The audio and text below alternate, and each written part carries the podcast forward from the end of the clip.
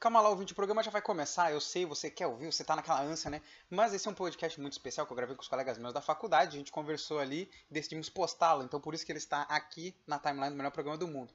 E ele não vai ter monetização, você vai entender por quê, porque vai rolar trilhas de jogos aí e tal, então a gente não pode correr esse risco de perder esse programa que tá muito interessante mesmo. Eu não vou contar o que vai acontecer, porque você vai ouvir vai entender tudo que a gente vai estar tá falando lá. Seguinte, então não esquece, né? Não vai ter monetização, então vou precisar da sua ajuda, da sua avaliação, do seu compartilhamento, né? Não esqueça de ativar as notificações interage, que sempre tem pergunta mágica no final, tá? Então, espero vocês no próximo episódio e curta esse programa e até lá. Valeu, falou!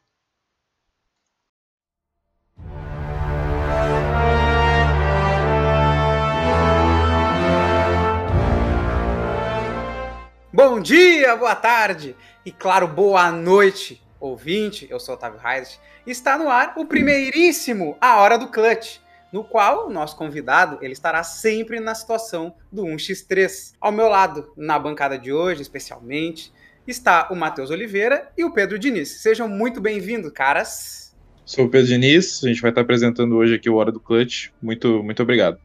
E aí, gurizada, beleza? A todos que estão ouvindo aí, muito obrigado por estarem nos acompanhando. Sou Matheus Oliveira. E é isso aí, hoje a gente vai ter uma aula de, de que mesmo, Otávio? De como fazer aquele joguinho que a gente joga. E quem vai estar na situação de clutch de hoje é um professor de desenvolvimento de games lá do Senac. Ele é o Pedro Henrique Flores. Seja muito bem-vindo, Pedro. Bom dia, boa tarde, boa noite, pessoal. Obrigado pelo convite. E antes da gente começar, só um adendo, né? Joguinho não, jogo digital. boa.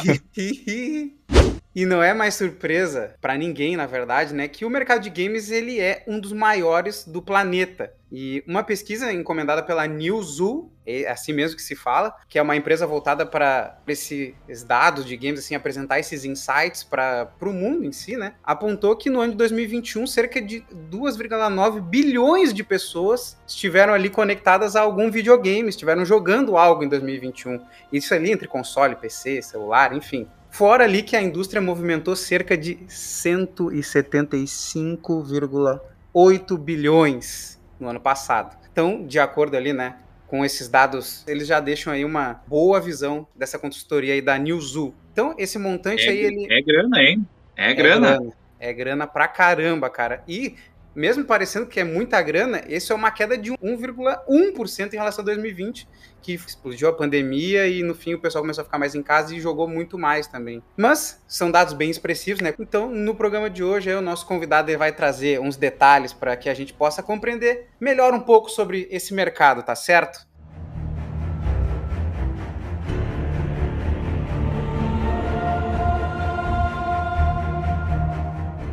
Começando pelo começo, Pedro. A gente trouxe aqui para explicar o que faz um desenvolvedor de games, né? Pode parecer meio óbvio assim, mas na prática, como que funciona o trabalho de quem desenvolve um jogo? Olha, isso é uma, é uma pergunta muito interessante, até porque quando a gente fala do desenvolvedor, né? Quando a gente pensa na palavra desenvolvedor, a gente já pensa no lado do programador, do cara que faz os códigos, o cara que vai ficar em cima ali produzindo os, os códigos o tempo inteiro. Mas, dentro da, da indústria de jogos, quando a gente fala o desenvolvedor, a gente abrange várias áreas dentro do, da parte de desenvolvimento. Então nós temos dentro, quando a gente se diz desenvolvedor de jogos, nós temos o artista 2D e 3D, nós temos o game designer, nós temos o level designer, nós temos o programador, nós temos o cara que fica responsável pelos roteiros, pela documentação do jogo. Então a gente tem algo muito grande dentro desse processo, já mostrando que o mercado em si, ele tem vagas e áreas específicas para um tipo de produto, que é o jogo. Então, quando a gente fala de desenvolvimento de jogos, é um processo bem árduo para a formação de um produto final. Até mesmo a gente que uhum está acostumado dentro do, da área de jogos, a gente pega esses jogos de novos lançamentos e da nova geração, que eles demoram de 3 a 4 anos para lançar um novo jogo da mesma saga. Até porque quanto maior é a possibilidade que eles têm para criar, maior é o projeto, maior é, é a equipe. Né? Então, a área de desenvolvimento de jogos ela é muito grande e hoje em dia, com os números que tu trouxe, né, a gente consegue ver que ela só tende a crescer muito mais. Né? Esse link que o pessoal faz de desenvolvimento com, uh, com programação, ele não é errado, mas ele é muito raso, dado o tamanho da área e, e o tamanho das opções que nós temos dentro dos jogos, né? Então, se a gente puder preparar os alunos para entenderem um pouquinho de cada área, até para que no futuro eles consigam se di direcionar para a área que eles mais se agradaram, seja a área de arte, a área de game design ou até mesmo a área de programação, é importante que eles tenham um contato de leve com cada uma dessas áreas, né?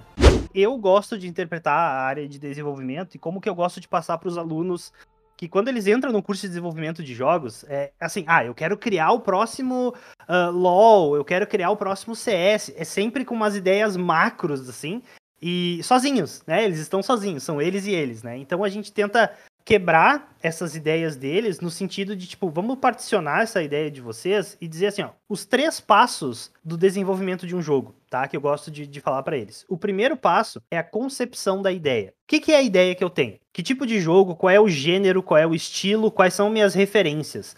E as referências, eu falo, não são só referências de outros jogos. Pode ser uma referência de uma história de vida, pode ser a referência de um filme, uma música, um cenário, uma foto, um cheiro, qualquer coisa que torna aquela tua referência viva. Então vamos colocar essa tua ideia entre aspas, no papel e vamos começar a construir essa tua ideia, tornar essa tua ideia um produto a ser trabalhado, né? Como se fosse uma, uma, uma argila, então vamos começar a brincar com ela para ter uma concepção da ideia. Essa ideia está pronta? Então vamos para o segundo passo, que é desenvolver, tá? E desenvolver um jogo com certeza, na minha visão, tá? Na minha visão e uma opinião pessoal, não é a parte mais difícil. A parte mais difícil é a concepção da ideia. A parte mais demorada é o desenvolvimento. Porque não é apenas tu desenvolver o jogo, tu programar ele, fazer o personagem pular, o personagem atacar, o personagem falar. Porque tu tem, depois do, do teu produto estar pronto, tu tem que testar esse produto. Tem que testar esse produto para com que ele chegue nas lojas, seja loja física ou loja digital, sem bugs.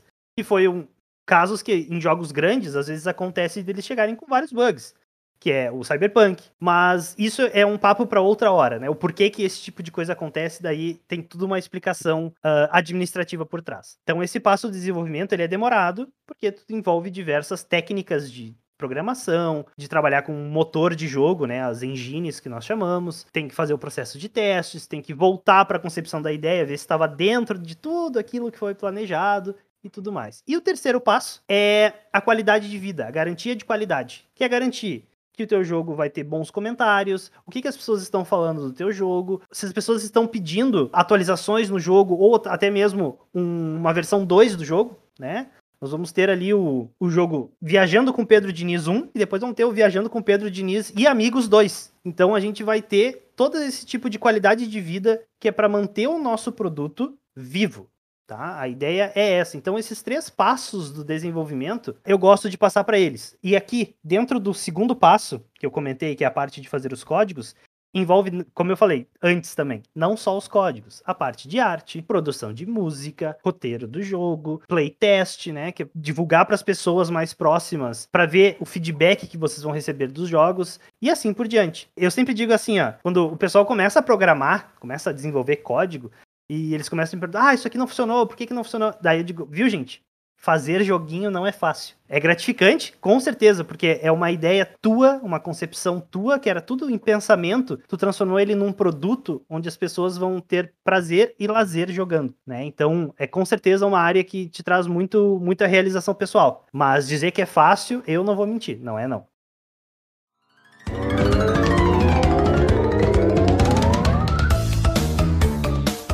Então, Pedro, aproveitando tudo isso que, que tu disse, né? Queria saber o que, que te levou a entrar nessa área de desenvolvimento de jogos, né? De, tanto de programação, quanto de, de arte, quanto de design, quanto, enfim, tudo que engloba esse desenvolvimento de jogo. Qual a tua motivação que tu fez com, que tu quisesse trilhar essa, uma carreira mais acadêmica dentro desse segmento, né? E, consequentemente, não fazer parte de uma parte de criação, de produção na indústria, e sim na, nessa, nessa parte mais acadêmica. Bom, quanto tempo a gente tem? Porque essa história vai demorar um pouquinho. Não, tô brincando. Não, temos. Vai na tua, vai na tua. toca a tua, é toca a tua. Uh, então, assim, ó, uh, só para contextualizar o pessoal, né? Eu sou professor já há algum tempo, tá? Já, já fazem mais de 10 anos, não vamos dar o número certo, porque vão ver a minha idade e aí deixa pra lá, né? Isso aí é segredo de Estado. Mas o que que acontece? Eu sempre uh, vi os jogos não só como um instrumento de lazer e entretenimento, como até mesmo como um professor, né? Eu aprendi muito inglês, todo o inglês que eu tenho hoje na minha vida, eu praticamente acho que 90% do que eu sei falar, compreender, ler, é por causa dos jogos, né? Então isso sempre me influenciou de uma forma mais acadêmica, vamos dizer assim, né? E até eu me encontrar no processo de graduação, encontrar o curso de jogos digitais, e eu agradeço que uh, o Rio Grande do Sul é um dos poucos estados do Brasil que tem opções uh, de diferentes universidades para tu escolher um, uma trilha para estudar a parte de jogos digitais.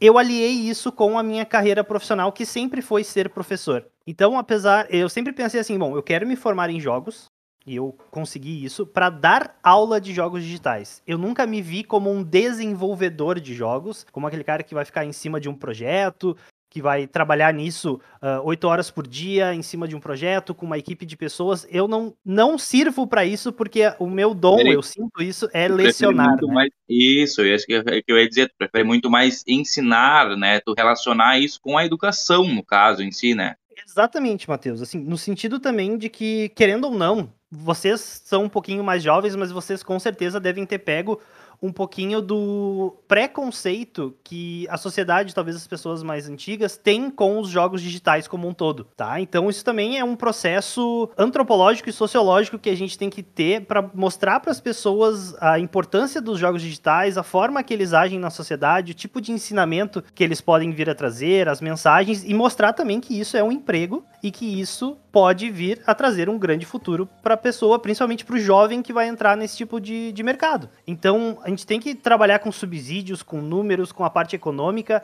como o Otávio trouxe logo no início, né? O, querendo ou não, da indústria de entretenimento, os jogos estão na segunda posição. Se a gente juntar cinema e música, os dois juntos ainda perdem para a indústria de jogos. Então, tudo isso são dados que a gente tem que trazer e eu gosto de trabalhar isso junto na educação também. Então, uh, eu sempre brinco, né, quando o pessoal fala de joguinho, né? O joguinho não é um joguinho, o joguinho é um produto. É, o jogo digital é um produto, seja ele para pessoa que joga 5 minutos por dia na fila do banco ou a pessoa que faz uma transmissão ao vivo jogando aquele jogo por 24 horas. Então, todo esse processo é muito é muito grande e as pessoas têm que começar a entender isso. Então, eu partindo pro lado da educação, eu me sinto com essa missão, vamos dizer assim, né? E espero que continue quebrando esses paradigmas aí, né? Eu acho é, que entra muito, muito, muito no, no, preconceito que tu falou, né? Uh, tu falou que a gente não pegou tanto isso, mas eu acho que isso é algo que existe até hoje, né? De, de chamar de joguinho e de tratar como um joguinho, Sem né? Dúvida. Porque realmente tem esse preconceito, como se ele estivesse aprendendo a fazer joguinhos e ser algo bobo e ser algo, sabe, mais divertido, e não ter nada de profissional nisso, né?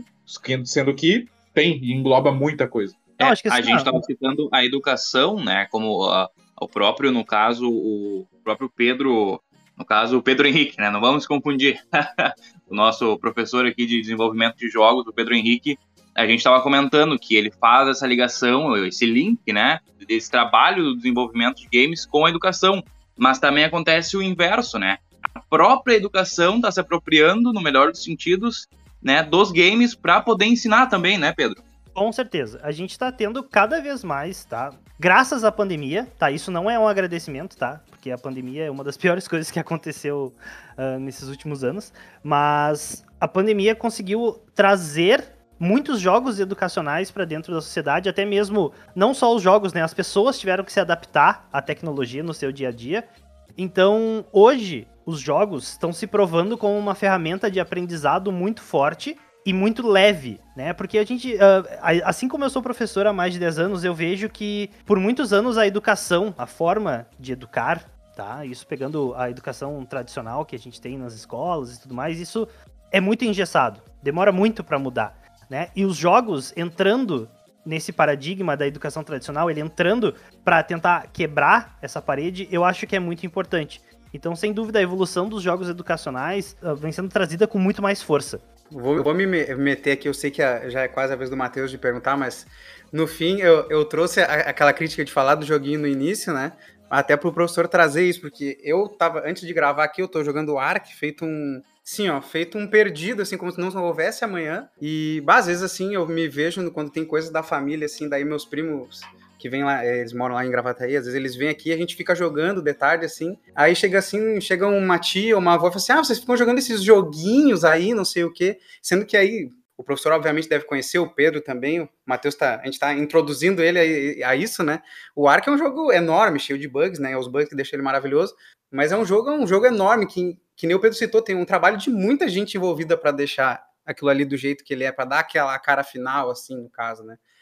Então, no fim, assim, é, é um paradigma que, querendo não, é bom estar quebrando. Os números não aumentem, né, professor? Sem dúvida. Tá, sem dúvida. Isso aí é uma coisa bem, uh, bem importante. Eu acho que uh, uma das coisas que até tu, tu, comentou, né, da tia, que, ah, é o, vocês não cansam de jogar esse joguinho, ou vai ficar o dia inteiro jogando esse joguinho. Então, aquela coisa que muitos de nós já escutou. Uma coisa que as pessoas não conseguem entender ainda, tá? É bom botar a palavra ainda, mas elas não conseguem separar gamer, né? O jogador, o cara que aprecia jogar jogos independentes, se for para lazer ou ganho financeiro, do desenvolvedor, né? Às vezes o desenvolvedor é o cara que ele não tem nem tempo para jogar, ou quando ele pega um jogo para jogar, ele tá tão acostumado a desenvolver e trabalhar na área de jogos que ele não consegue separar a área dele de, de, de trabalho, a área profissional dele, do lazer. Então a gente acaba jogando os jogos, eu falo isso por experiência própria, com um olhar muito mais analítico do que esquecer tudo isso e só aproveitar aquele meu momento de lazer, assim. Então, tudo isso, tá? Tudo isso constrói a nossa área de desenvolvimento de jogos, assim. Sendo que, assim, ó, sendo bem sério para vocês, a gente tem pessoas, por exemplo, que desenvolvem os cenários dos jogos, né? Tu trouxe aí o Ark, por exemplo, né? Os jogos estão cada vez mais mundo aberto, os jogos que a gente chama, né, os, os sandbox, onde os cenários são imensos, com iluminação e tudo mais. Tem pessoal da área de, da arquitetura vindo para a área de jogos, pessoal da engenharia vindo para a área de jogos, porque eles conseguem trabalhar nos projetos que é muito, eles têm muito mais liberdade de criação e uma liberdade criativa do que na área que eles já estão presos há muito tempo e é uma área que demora muito para mudar. Já os jogos vivem em constante mutação, né? E isso também é um bom exemplo de que os jogos andam quebrando paradigmas sem as pessoas perceberem.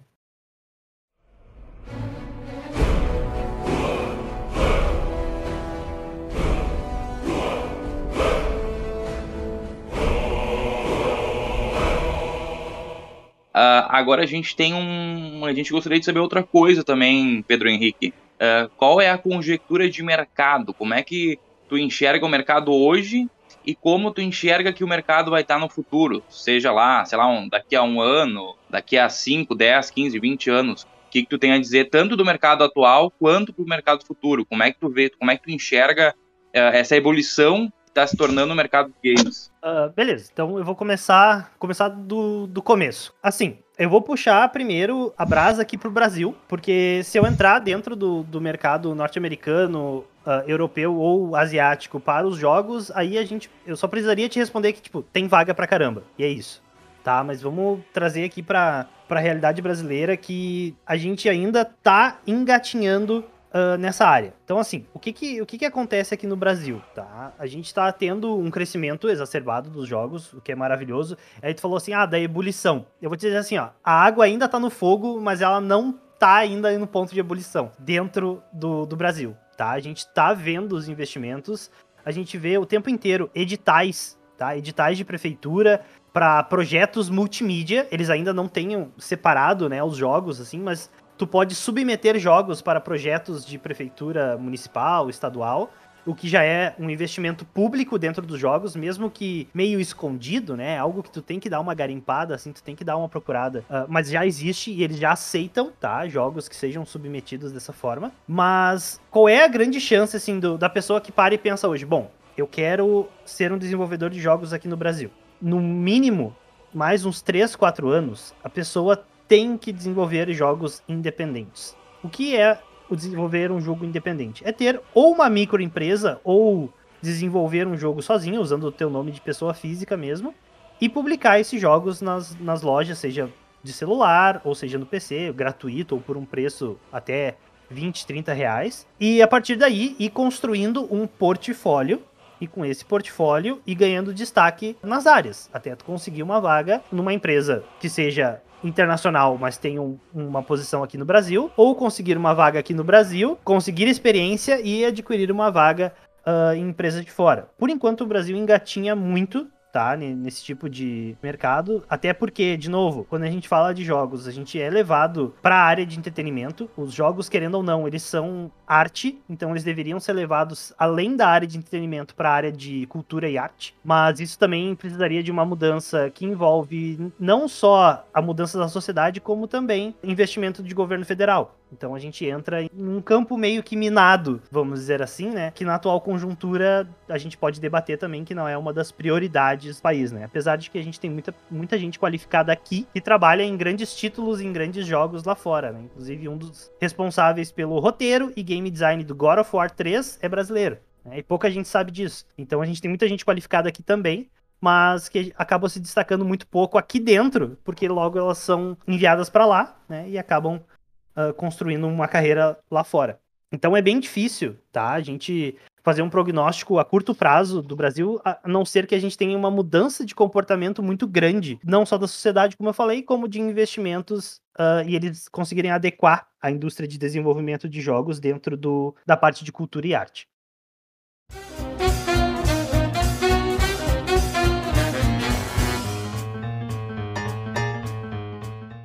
Mas então era isso ouvinte, o programa está chegando ao fim. Eu agradeço ao professor Pedro Henrique, né, que nós estamos com dois Pedros aqui na nossa bancada, pela disponibilidade de ter aceitado o nosso convite. Tenho certeza que agregou bastante nesse podcast aqui. E já aproveito para pedir para o Pedro, agora ficar à vontade, né, que a gente deixa esse espaço para ele se despedir já falar, vender um pouco do peixe dele aqui nesse programa. Eu não sou muito do, do marketing pessoal, né? Muito mais do, do marketing digital como um todo do, da indústria como um todo. Então, assim, ó, é, é mais um recado geral pro pessoal, assim, que quer entrar nessa área, que tem interesse da área de desenvolvimento de jogos. Não desistam, tá? Não desistam, é uma área que tá em pleno crescimento, não só para código, não só para programar, como para áreas mais artísticas, para áreas mais criativas, até para área de, de marketing, como eu falei. Então, assim, ó, tem lugar para estudar, tem cursos livres, tem cursos técnicos, tem graduações, tem pós-graduações, inclusive. Então, tem espaço. O mercado da educação tá aberto para vocês e a gente tá esperando vocês aqui. Eu hoje, tá, eu leciono no Senac EAD, né, onde nós temos o curso técnico em desenvolvimento de jogos, tá? Eu sou também graduado em jogos digitais na Unicinos barra Uniriter, tá? Eu fiz metade metade. E sou pós-graduado em docência no ensino superior. Então, se tudo der certo, daqui a um, dois aninhos eu vou estar me tornando mestre para poder dar aula em faculdade sobre jogos digitais, né? Então a gente está trilhando o caminho acadêmico para essa área aí também. Ah, cara, não, muito da hora. E agora também aproveito para agradecer aos meus colegas de bancada, né? Que sem eles esse projeto não seria possível de ocorrer. Valeu, gurizada. É isso. Obrigado, Matheus e Otávio, pela companhia. Meu obrigado ainda maior ao Pedro, né, que nos concedeu essa, essa entrevista hoje. Foi muito legal esse papo. Muito obrigado. Agradeço da mesma forma, obrigado a vocês todos. Foi muito interessante, muito, muito relevante, muito agregador. Essa, essa conversa foi agregadora, como eu disse no início da aula. Da aula. No início da, do episódio seria uma aula e realmente foi. Acredito que até com ensinamentos maiores do que a gente tinha em mente, né? Então realmente foi muito bom que toda entrevista, ou que todas as entrevistas pudessem ser assim, né? Realmente a gente só tem a agradecer ao Pedro Henrique e é isso aí, meus amigos. Então, um forte abraço e até a próxima. A Hora do Clutch é um projeto dos alunos da cadeira de Produção e Planejamento Gráfico, ministrado pela professora Andréia. Eu sou Otávio Heidrich e ao meu lado estiveram o Matheus Oliveira e o Pedro Diniz. Até a próxima!